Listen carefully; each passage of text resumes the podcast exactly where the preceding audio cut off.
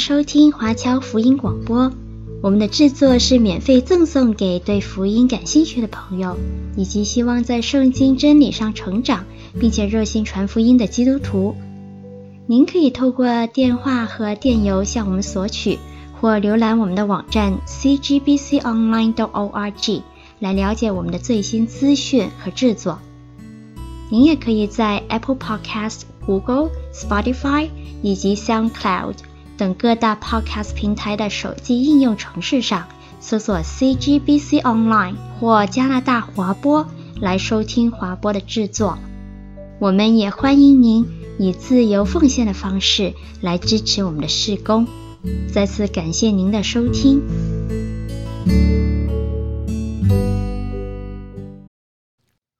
我们今天继续败坏生命的罪这一个系列，那现在就轮到嫉妒。这是一种很常见也蛮容易分辨的罪。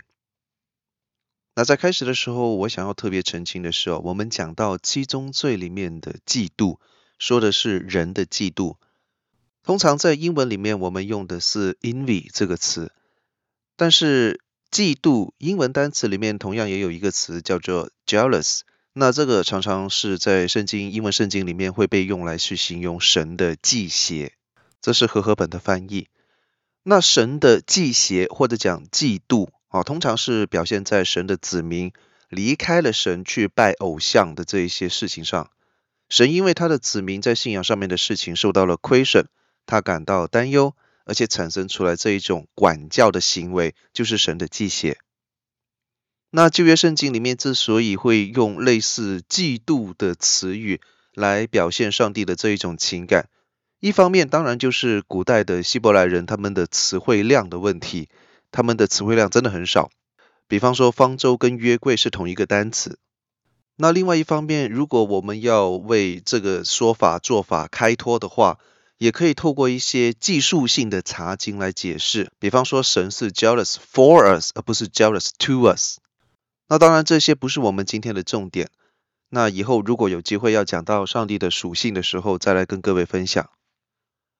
如果我们要用最简单的话来解释嫉妒这种罪，就是见不得别人好，看到别人比自己优秀，或者是获得比自己更多的好处的时候，就产生出了一些负面的想法，甚至想要做一些伤害自己、伤害别人的事，那这就是嫉妒。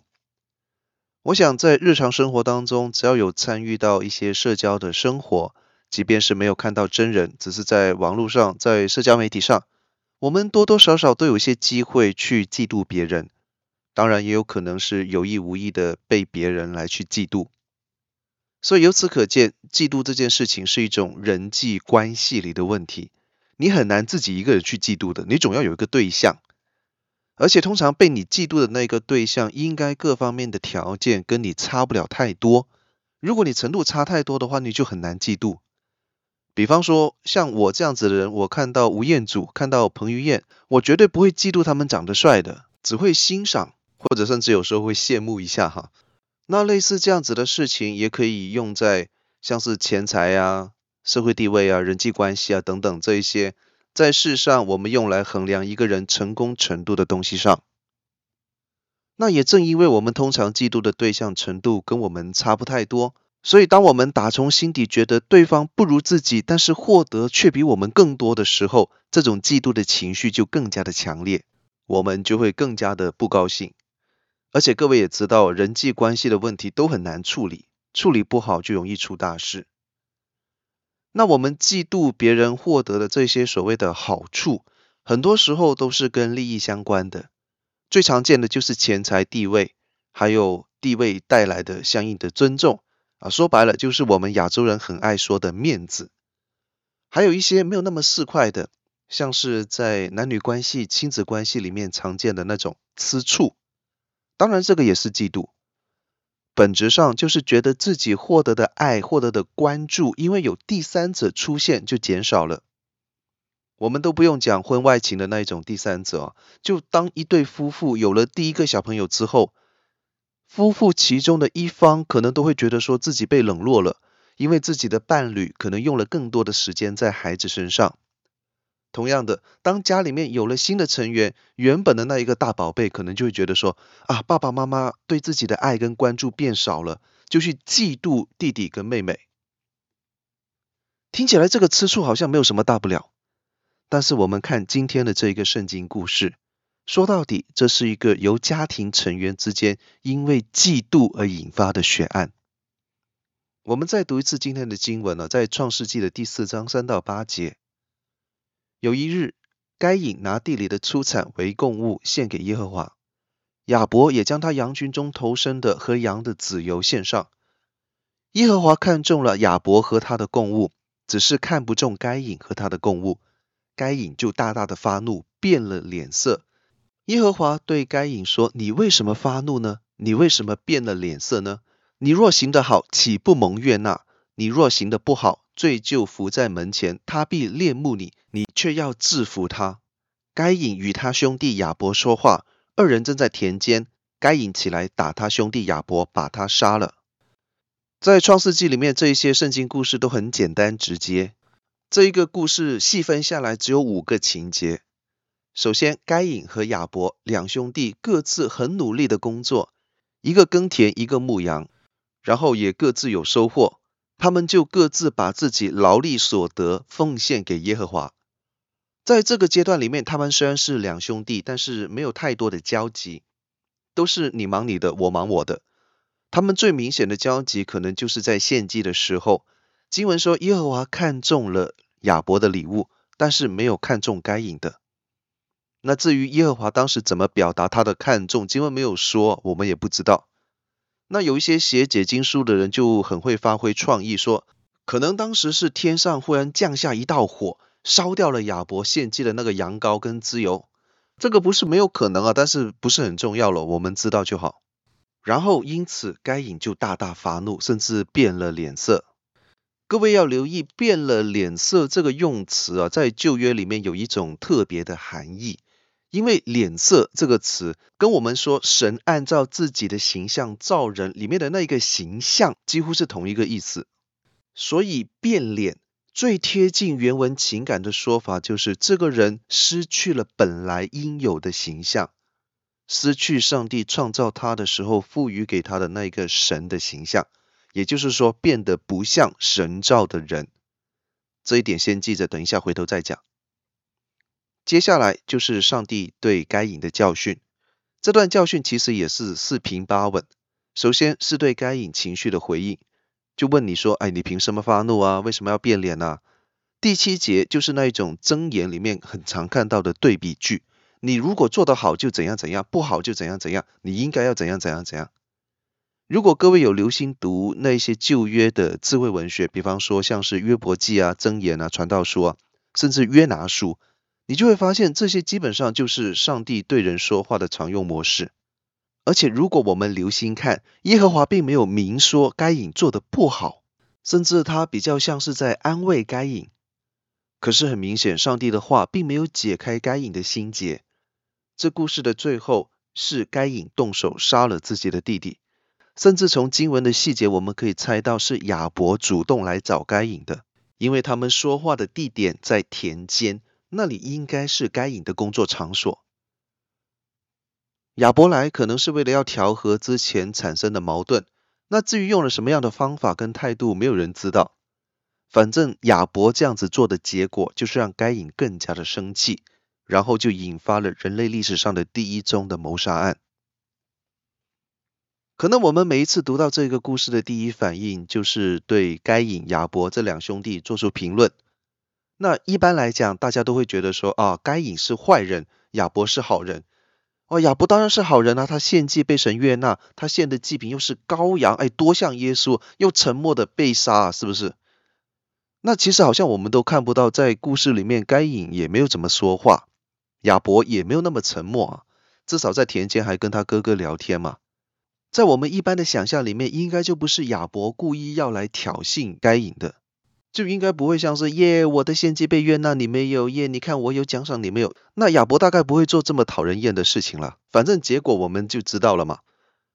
作为神的子民，我想大家可能更留意的是，在故事里面，为什么神看重亚伯的献祭而不是该隐的？甚至我们可能会想，反正都是献祭，耶和华一起收了，不就更好吗？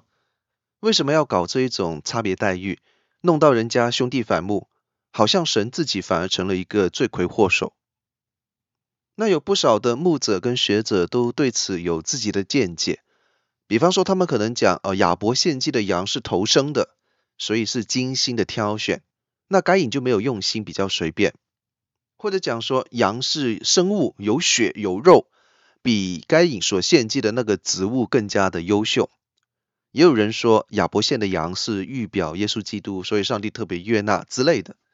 那有些有道理啦，但是你说肉类比农作物优秀，这个有点讲不过去。因为利未记里面也有记载献农作物的素祭，那个都是上帝悦纳的祭。其实，在新约的希伯来书里面给我们有线索，在希伯来书十一章第四节说亚伯是凭着信心献祭。所以他的祭物就比该隐更好，成为他称义的见证。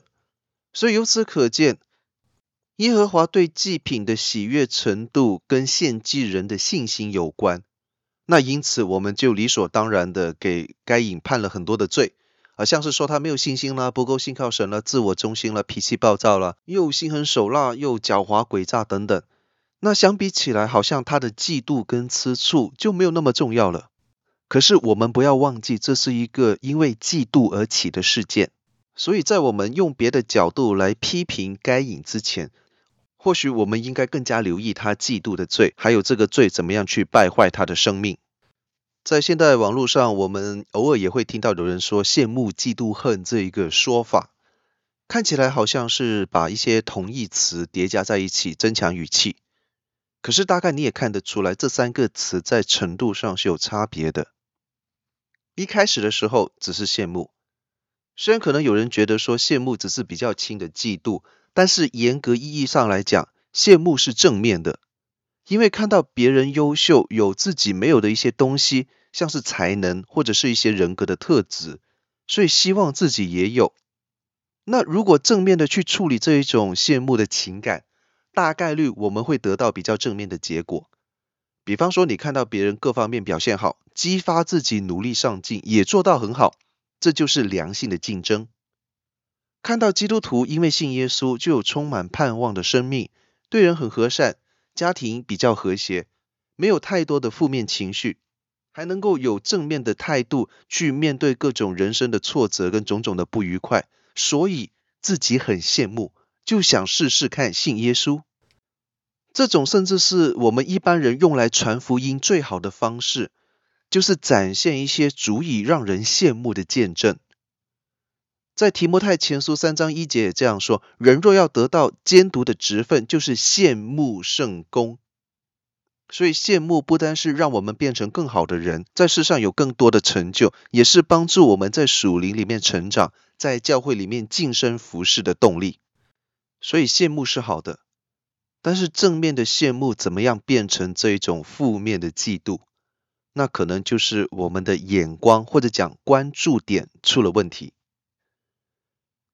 回到该隐跟亚伯的状况，一开始他们是各忙各的，可能交集并不多，但是也会知道对方在做什么，甚至有可能他们彼此偶尔会互相羡慕。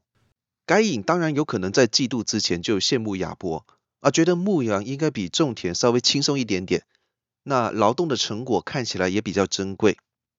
但是亚伯也可能会羡慕该隐，可能他会说：哇，你的麦子长得很好啊！农作物成长有农忙跟农闲的时候嘛，有农闲的时候就可以有比较长的休息时间，而且你献祭的时候也不用杀掉那些跟你已经培养出感情的动物，多好！当然，他们具体怎么想，我们不知道了。正常状况之下，哈。正常状况之下，这一种正面的互相羡慕，就会让人懂得彼此欣赏，非常好。而在这个阶段里面，虽然我们也会看到别人的状况，但是更多的是留意自己手中的工作。这个跟我们现代人在日常生活中遇见的状况很像。我们看到别人在社交媒体上展现自己，穿好看的衣服，吃好吃的食物，去好玩的地方，参加很好的聚会，跟一些名人明星来去合影。看起来很有趣啊！下次有机会我也想要去那里体验看看。这种感觉就是别人很优秀，非常好，我很羡慕，我也很替他高兴。所以可能如果有机会的话，我可以参考他们的优秀，然后做好我的部分，希望跟别人过得一样好，甚至更好。可是当我们人的眼光越来越多的看别人，甚至过度关注别人，尤其是成就的部分的时候，就会让这些本来很正面的羡慕变质，越来越多的向一个不健康的方面去发展。这个时候就会变成嫉妒。也会开始问一个所有嫉妒别人的人都会问的问题，就是凭什么？凭什么他们得到的比我多？凭什么他们过得比我好？也正是在这个时候，原本那些用来激励自己的自尊，就会变成自怨自艾，还有自卑，然后就发展成我们对嫉妒这种最最经典也是最直白的一个描述：见不得别人好。之前是看到别人的好，做好自己。这个时候我没有那么好，所以别人也不应该好。看到别人比自己优秀，想的不再是怎样让自己变得更加好，而是厌恶、苦读。听到别人在分享成功经验的时候，或者讲一些快乐的经历的时候，甚至你只是看到别人在社交媒体上发了一些照片跟影片的时候，你都会恨得牙痒痒，嫉妒的要命。心里面可能还会讲说：“我看你能够风光多久，我诅咒你很快就倒霉。”其实这样子很可怜，也很可悲了。当然有时候也很可恶。如果我们是现在这样子的境况里面，可能自己也会很讨厌自己。当嫉妒继续恶化下去，就会变成记恨。这时候人的关注点就会更进一步的集中在那些让自己不快的事情上。记恨的人往往充满各种的愤怒跟怨恨，怨恨的对象不只是别人，可能也会是自己，而自己比不上别人这件事情，就会成为他们把心中的那种不忿迁怒到别人身上的理由。这种负面的情绪累积到一个程度之后，就会促使人做出一些行为，就像该隐杀掉了亚伯，然后他自己又被驱逐。结果就是伤害别人的同时，也伤害了自己。现实生活当中，也许我们就算真的很记恨别人，也不至于动手杀人。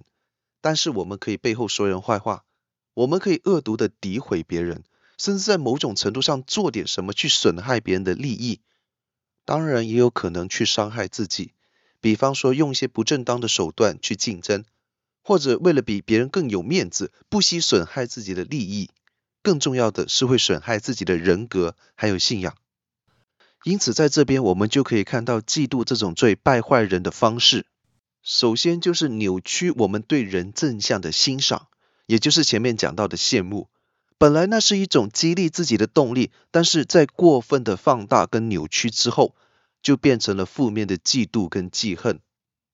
因此在这个基础上，就再进一步扭曲我们对自己的认知。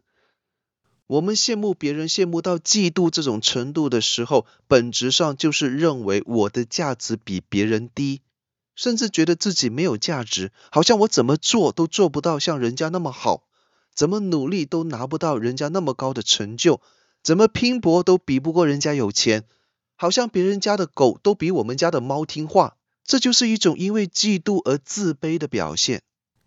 可是我们真的是没有价值吗？还是再来看该隐跟亚伯的故事，难道亚伯献羊羔就是公平正义，然后该隐献农作物就罪不可赦吗？我们要不要退一万步来想，有没有可能？有没有可能哦？只是有没有可能而已哈？有没有可能该隐献的那些麦子稻谷其实也很好，甚至他当时在献礼物的时候的心思也不一定就是心怀恶念跟贪念。只是相比起来，耶和华更喜欢亚伯的礼物，因为就连希伯来书十一章里面也只是说亚伯的献祭比该隐的更美，这不代表该隐送的东西就不美，所以重点还是他们在献祭时候的心意，还有在耶和华做出了选择之后，他们有什么样的反应。其实在这里，我们也可以用信仰的角度来看嫉妒的本质，就是嫉妒的人。往往会觉得自己还有自己的感受比较重要，所以相对来讲，上帝就没有那么重要。本来献祭的事情应该是关乎耶和华，摆上礼物是为了讨神喜悦。开始的时候，该隐应该也是这么想，但是他的心思可能会更超前了一点。他或许更关注讨神喜悦之后，他可以得到的奖赏。这种奖赏甚至不是什么实质性的好处，只要上帝认可，他就很高兴。然而，这个奖赏、这个认可没有如期来到，所以他沮丧了，所以他失望了，他愤怒了，变了脸色，变得不像神，变得有点失去了神造人时候的形象。神照着自己的形象造人，希望人可以全然属他、敬拜他。但是嫉妒破坏了这一个创造的初衷，让人关注自己的感受，过于关注神，让人觉得说，当我想要得到我觉得应该应得的东西的时候，不管是利益还是荣耀，还是爱，还是关注，我就会很高兴。但是当我看到别人得到我没有的，别人比我多，别人更被神看重的时候，我就要嫉妒。即便像我们基督徒常常都被教导说，哈，做一切的事都是为着主的缘故，不管我的感觉变好比较重要。神的事情我们可以晚点再说，我就要嫉妒。该隐当时很可能就是陷入了这一种自怨自艾的漩涡，以至于他自己说：“我应该要做点什么，让亚伯也不好过。”他自己才比较好过，所以他的结果就是动手杀人。这就是嫉妒败坏人的下一步，将对自己的怨怼迁怒到别人的身上，而且在迁怒的过程里面损人不利己。亚伯杀了该隐之后，他自己也不好过，他被上帝驱逐，要流浪遍地，不能再种地。从经文当中看到，他的后人大多都从事一些手工业。虽然表面上看来这是对文明的发展有帮助，但是在当时从他们的角度看来，这些工种在当时的社会形态里面是比较没有保障的，不像种地那么安稳。由此可见，当人把嫉妒的心情进一步提升到要做出记恨的动作之后，彼此双方的伤害就很难避免。我们也不要以为你在背后讲人坏话，让人家形象变低，你自己就赢了，没有这回事啊！现代人很聪明的，A 能够在 B 的面前说 C 的坏话，那 B 自然就会怀疑说 A 可能也会在 C 的面前说自己的坏话，最后就是那个到处说人坏话的 A 发现自己说啊，小丑竟是我自己。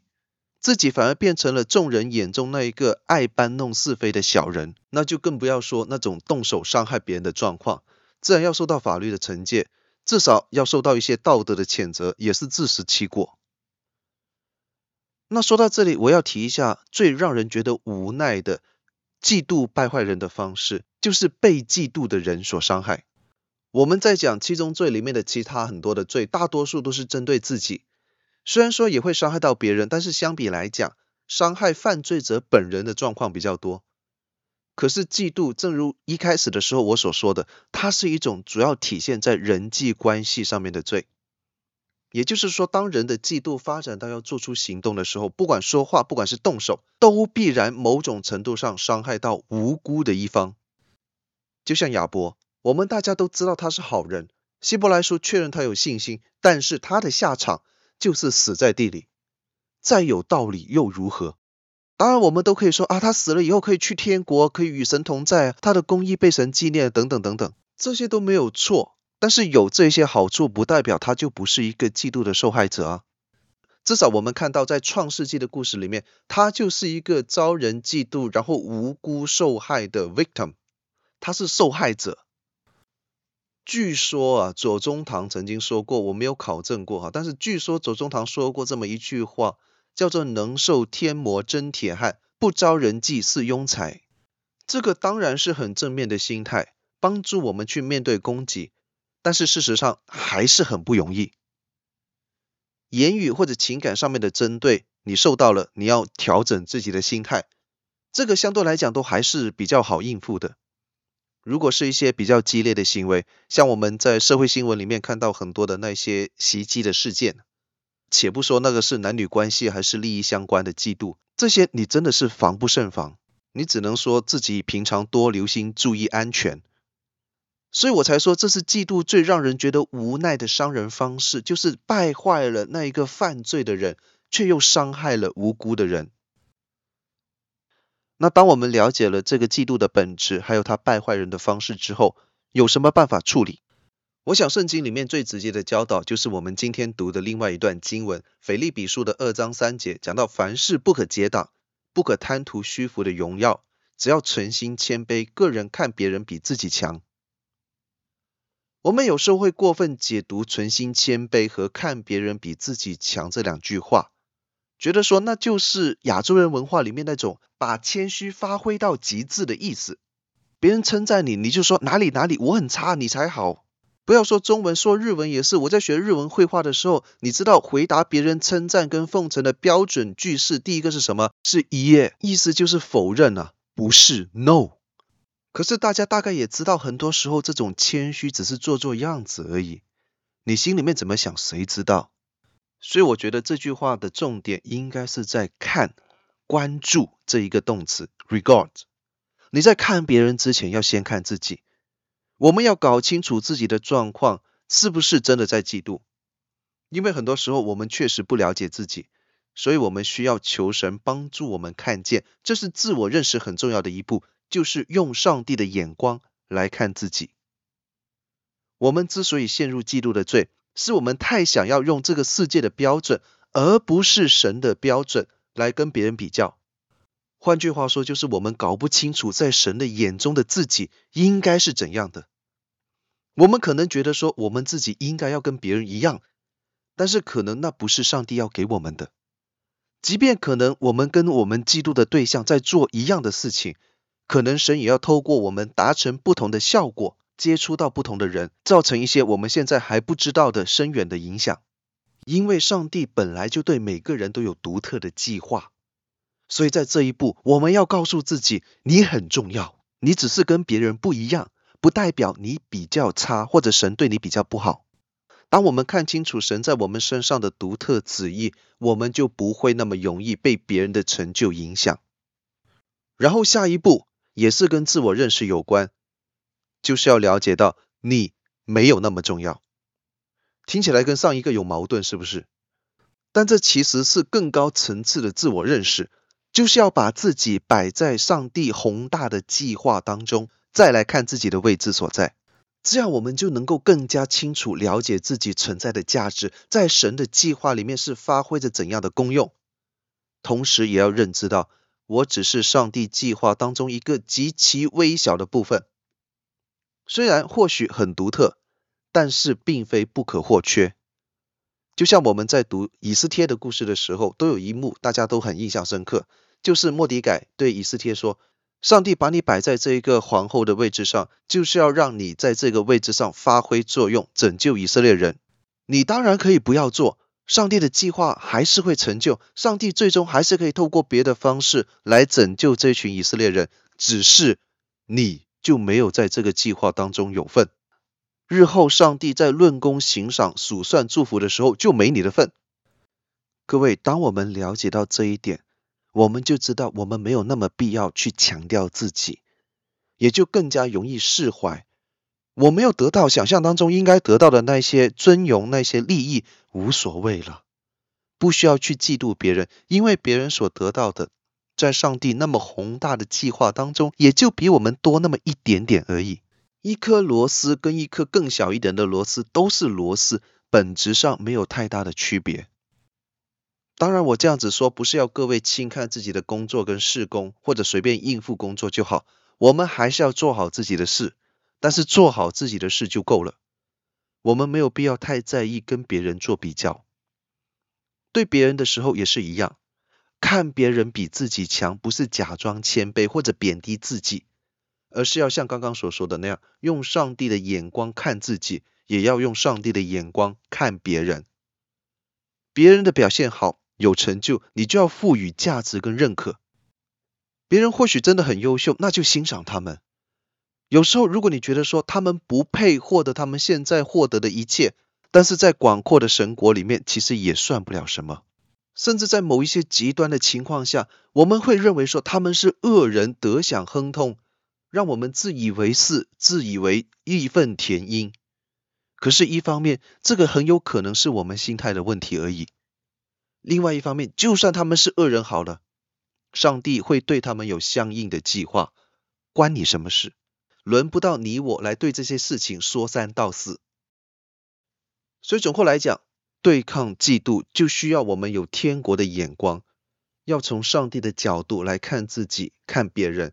我们要知道自己独特的价值，也要了解别人有同等独特的价值。